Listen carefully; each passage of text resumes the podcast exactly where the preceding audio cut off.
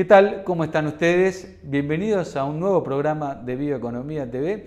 Y hoy queremos hablar del ricino, una planta que tiene un enorme potencial para todo este boom que está atravesando la química renovable y con oportunidades dentro del país. Vamos a estar conversando con Diego Wasner, quien es un especialista en cultivos industriales Así que les propongo ir rápidamente a la presentación del programa, que enseguida estamos con él.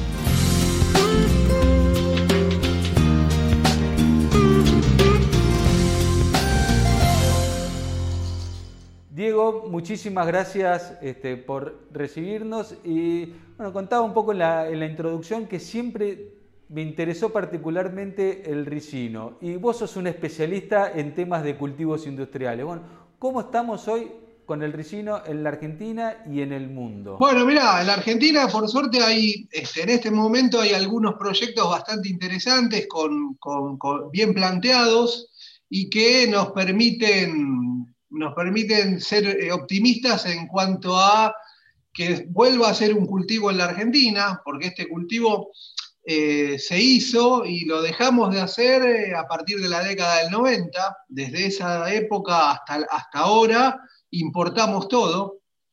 Y es un cultivo bastante particular por varias razones. Una de las razones es el aceite, la composición del aceite de esta especie, que seguramente todos la conocen porque es una maleza también. Entonces se da esa, esa particularidad de que es una maleza, pero también es un cultivo. Eh, tiene una composición de ácidos grasos que ninguna otra especie tiene. Entonces, no es posible, hay algunas rarezas, al igual que el ricino, no están acá. Entonces no es posible sustituir aceites, como puede pasar con soja, girasol, canola, que son de uso alimenticio. Entonces, primera rareza. La otra rareza es que es un aceite que tiene una composición química muy particular, no es un aceite comestible, es un aceite que únicamente tiene usos industriales, y eso permite pensar en una cadena de agregado de valor. O sea, no solo tenemos un aceite caro, que en este momento estará costando la tonelada alrededor de 1.800 dólares, ha llegado a costar 2.500. Históricamente es un aceite un 60% más caro que la soja, si bien tiene bastantes fluctuaciones, este, sino que a la vez tenemos una materia prima que eh, tiene un altísimo potencial de agregado de valor y entra casi como el cultivo perfecto, nosotros lo damos en la materia cultivos industriales de la Facultad de Agronomía de la UBA como un ejemplo de eh, un caso de bioeconomía, digamos, que se, se, hace hace bastante tiempo y que realmente es llamativo por qué no lo estamos haciendo en la Argentina, estamos perdiendo esa oportunidad tan interesante. Diego, para que el público se, ubique un poco, el aceite de ricino es el famoso aceite de castor que usaba, que se usa en los avioncitos a control remoto. Sí, sí, sí, es ese aceite, es ese aceite que probablemente nuestros abuelos recuerden que se usaba como laxante. Esos usos, el uso de laxante ya no se usa porque es demasiado fuerte. Lo que sí tiene usos en industria de lubricantes, eh, y después tiene un montón de transformaciones químicas que son relativamente sencillas, que cortan la molécula y que permiten fabricar materias primas muchísimo más valiosas que van a industria de plástico o a precursores eh, de industria farmacéutica. Eh, tiene infinidad de pequeños pasos que le agregan valor eh, y que por eso lo hace, por eso eh, consiste en una opción de negocio muy interesante. Mucha gente lo confundía, que era la, pregunta anterior, por al aceite de castor como que era un aceite que se obtenía del castor, pero bueno, no, es el aceite de ricino que por lo que tengo entendido es el tártago, que muy una planta silvestre del norte. Es una planta que es una maleza en todo el mundo, es cosmopolita, es originaria del cuerno de África, de esa zona, pero se ha, se ha dispersado por todo el mundo. De hecho, y eso habla mucho de la plasticidad que tiene esta especie. Esta especie, si bien se la asocia a climas tropicales y subtropicales donde funciona muy bien, también se puede cultivar en climas templados como el de Buenos Aires o inclusive latitudes más altas, más al sur cuando estaba la Unión Soviética, eh, muchos de esos países con climas muy fríos, como Kazajstán, esos países que están un poquito más al sur, eran productores de ricino relativamente importantes. O sea, tenemos una especie muy plástica en cuanto a condiciones ambientales en donde se puede hacer el cultivo. Hoy, ¿cómo estamos con la genética? ¿Qué tenemos? O sea, se, puede cultivar? ¿De dónde se cómo se consigue esa semilla? Mirá, en términos de genética, tenemos a nuestros vecinos brasileños, que ellos desarrollan variedades con cierta periodicidad, tanto desde lo que es Embrapa como de algunos eh, eh, institutos de mejoramiento, o sea que tenemos ahí cerca un, si bien no tienen el desarrollo de, otros cultivos que salen variedades todos los años, cada tantos años salen variedades mejoradas. De hecho, Brasil ha trabajado mucho en la parte de eh, mecanización de la cosecha, que ahora, ahora te cuento un poquito de esa particularidad también. Eh, tuvimos hace poco unas pruebas que se hicieron con genética israelí, con híbridos poliploides, que nosotros los introdujimos también y, los evaluamos. En México se han probado, etc. Y en la Argentina también eh, hay algunos desarrollos de, de locales que lo han hecho a mucho, digamos, con un trabajo muy a pulmón, y tenemos desarrollos locales inscriptos en el INASE y que en este momento se están multiplicando para disponer de semilla comercial. Eh, que es el genotipo Maravilla 01, creo que se llama, de, que desarrolló Benjamín Bayros, que es un entusiasta de este cultivo. O sea, tenemos hoy eh, si un productor quiere sembrar ricino, tiene genética en el país aprobada para hacerlo. Sí, hay genética eh, registrada y hay antecedentes de introducción de, semillas comerciales. La otra particularidad que tiene es que es una especie perenne, o sea, vive muchos años, pero agronómicamente se la puede manejar como un cultivo anual, o sea que uno la siembra acá aproximadamente en octubre, en diciembre ya está floreciendo, o sea que eh, generalmente las perennes tenés varios años hasta que florece, o pero, una, pero una vez que el cultivo germinó, vive varios años, salvo que tengas heladas muy fuertes o una sequía muy fuerte. Y eso, eso te permite, este, por ejemplo, pensar en, hasta ahora en el mundo la gran mayoría de ricinos se cosecha manualmente. Y eso es lo que hace que la India hoy sea el gran productor mundial. La India, China, países con mano de obra barata.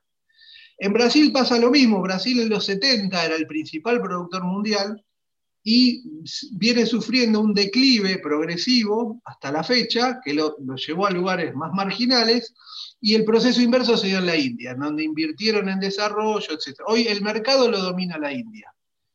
Em, Brasil tiene una industria ya instalada que demanda este aceite y sufre sistemáticamente el desabastecimiento de, eh, materia prima. Entonces ya tenemos una oportunidad súper interesante abasteciendo a Brasil, que Brasil lo que hace es agregarle valor. Hidrogena este aceite, lo transforma en una cera sólida, etc.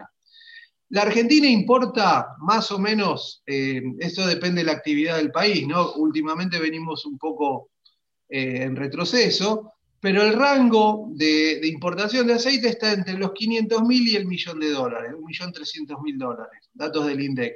Entonces, por ahí para un productor o un grupo de productores, ya el mercado interno es un número interesante para sustituir importaciones y para después empezar a pensar en cómo proyectar la exportación de esto.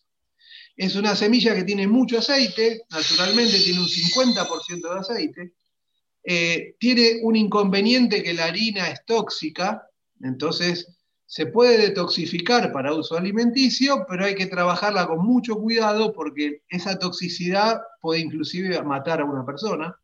De hecho, está en los listados de fuentes potenciales para bioterrorismo. O sea que, ¿qué es lo que uno hace con esa harina? Eh, no es un tema menor, pero también es un insumo para eh, producción orgánica. En Brasil, por ejemplo, eh, las harinas se entierran en plantaciones de cítricos o de café y esa proteína tóxica que tiene tiene a su vez eh, propiedades insecticidas. Entonces se usa para controlar nematodes de una manera biológica, digamos.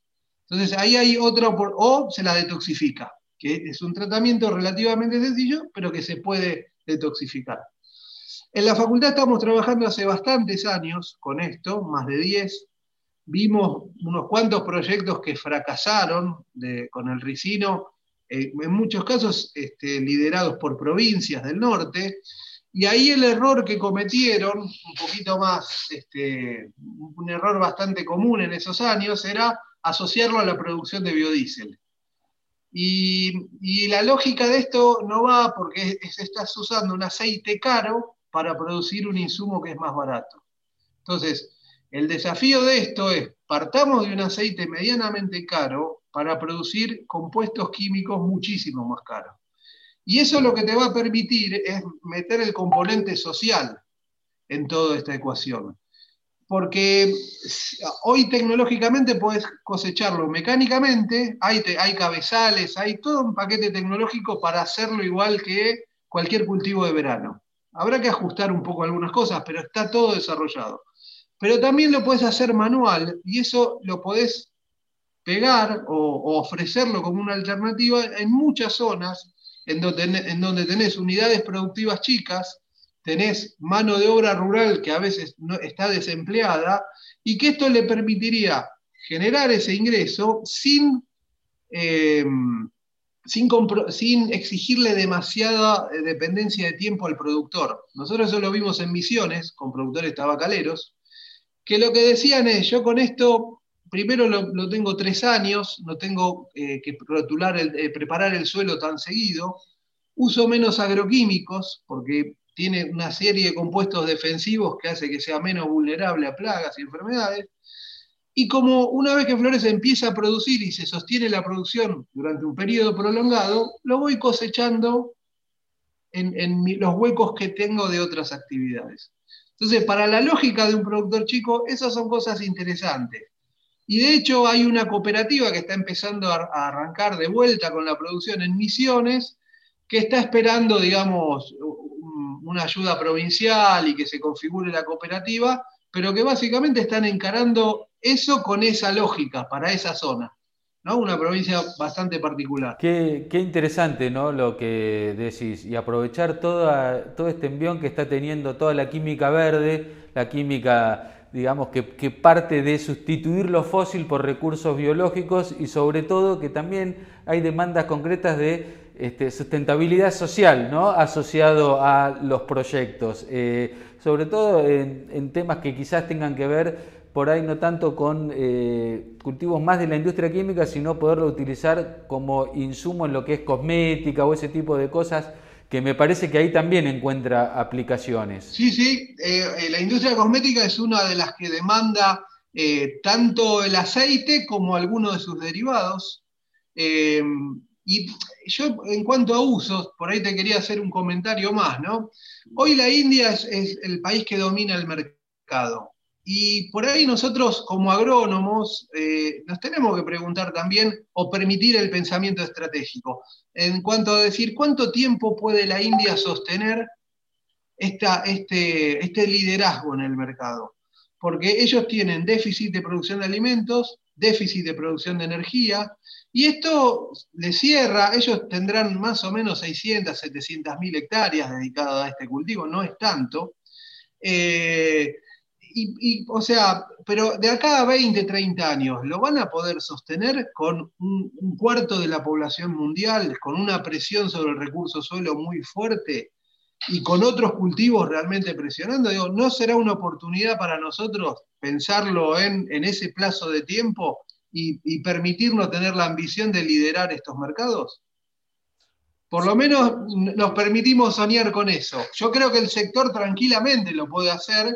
Lo que está faltando es alguien, hoy en la Argentina, alguien que diga, yo soy comprador, yo pago, hoy el precio más o menos se parece a la soja, está alrededor de 600, entre 590 en Brasil, 640, 50 dólares la tonelada de grano en la India es difícil acceder a los mercados y, ver a, qué cotización tiene.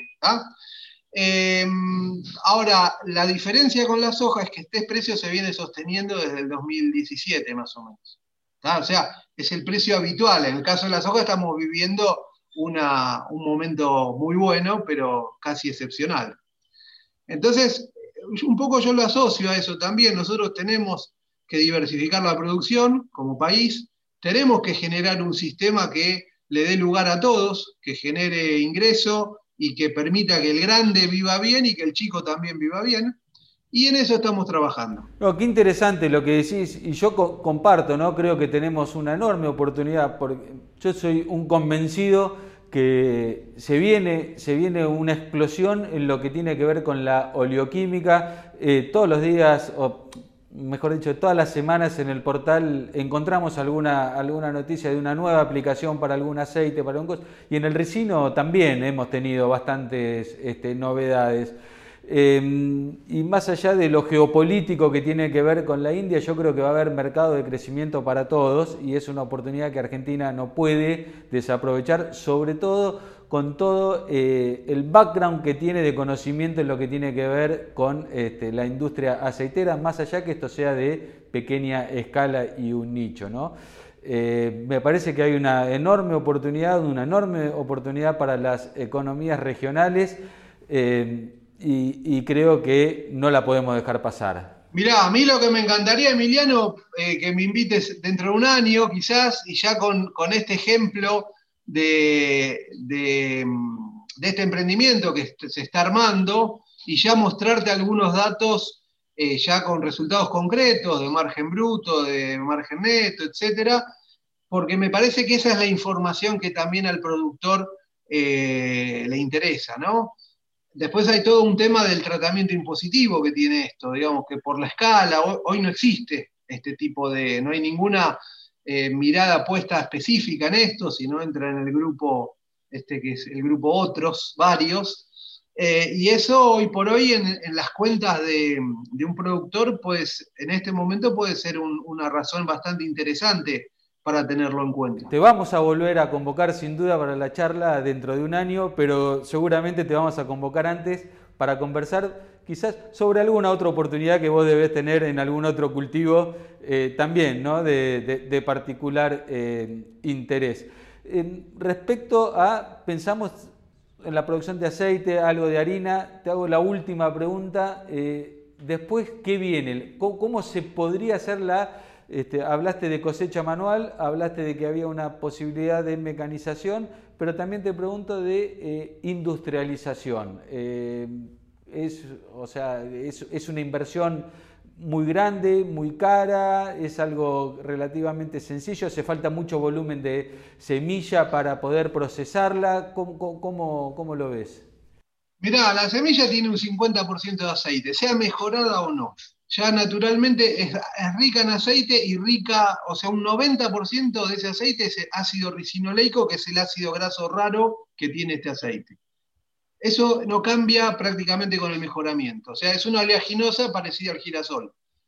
Em, por el volumen, necesariamente tenés que pensar en plantas chicas, en plantas con tornillo o por prensado, que en la Argentina hay muchas, muchas vinculadas al algodón o que hacen el trabajo a fazón. O sea que yo no creo, y, la extracción es relativamente sencilla. O sea, no creo que eso sea una limitante eh, en el desarrollo de la cadena, por lo menos para los primeros pasos. Em, lo que sí hay que ser muy cuidadoso en el tema de las prensas, que eso después hay que limpiarlas muy bien si después se va a procesar un grano que es de uso alimenticio, por este problema de la toxicidad. Ese es el único detalle que, hay que tener presente. Ahora, una vez que uno tiene el aceite, los pasos de transformación química, algunos son realmente muy sencillos. De hecho, eh, yo, eh, por curiosidad o por meterme en el tema, me contacté con industriales argentinos que procesan o procesaban este aceite. Había una planta en Quilmes y realmente ellos, ellos eh, discontinuaron su producción porque no, no tenían la materia prima, pero ellos extraían el aceite y lo transformaban en algunos productos. Ahora, si, todo el potencial de desarrollo de industria química que tenemos lo juntamos con esto, eso te va a permitir pagar un precio razonable para asegurarte la materia prima y que el productor reciba un ingreso que lo entusiasme, y a su vez este, entrar en un mercado que está dispuesto a pagar un alto valor. Vos fíjate que se están haciendo bioplásticos a partir de este ácido graso y, em, y, empresas importantes de zapatillas como Nike y ese tipo lo tienen incorporado en su matriz. porque el argumento de venta de ellos es, eh, eh, estoy usando un plástico renovable, un polímero renovable. Entonces, este, creo que en, una empresa así el costo de la materia prima no es tan elevado, porque hay todo un tema de diseño y otras cosas que le agregan muchísimo más valor. Entonces, es como que todo está para que, ganen todos en la cadena. No, acá no hace falta, creo yo, ¿no? No hace falta eh, exprimir al productor y que tenga un margen chico, sino que lo ideal es que se desarrolle una cadena más o menos armónica y que, y que nos asegure un crecimiento rápido de la producción de este grano. Sí, y sobre todo pensando en estas este, marcas que vos mencionabas, que también les interesa un fuerte compromiso social ¿no? Eh, a la hora de, mostrar resultados. Eh, Diego, nos estamos quedando sin tiempo. Muchísimas gracias eh, por todo este pantallazo enorme que nos diste sobre el aceite de ricino. Como comenté, te vamos, vamos a seguir el tema y, y, te vamos a convocar también para hablar de otros cultivos que sabemos que estás trabajando también. Muchísimas gracias por estar aquí. Gracias, Emiliano, un gusto participar de tu programa. Llegamos al final del programa del día de hoy. Agradecemos enormemente a Diego Wasner por prestarse a conversar con nosotros y por este enorme pantallazo que nos dio de este cultivo tan interesante. Como siempre, los invitamos a seguirnos a través de nuestras redes sociales, a dejarnos comentarios sobre los temas que les gustaría que profundicemos y no olviden suscribirse a nuestro newsletter y recorrer nuestro portal bioeconomía.info para saber todo lo que está pasando en el mundo de la bioeconomía. Muchísimas gracias y hasta la semana que viene.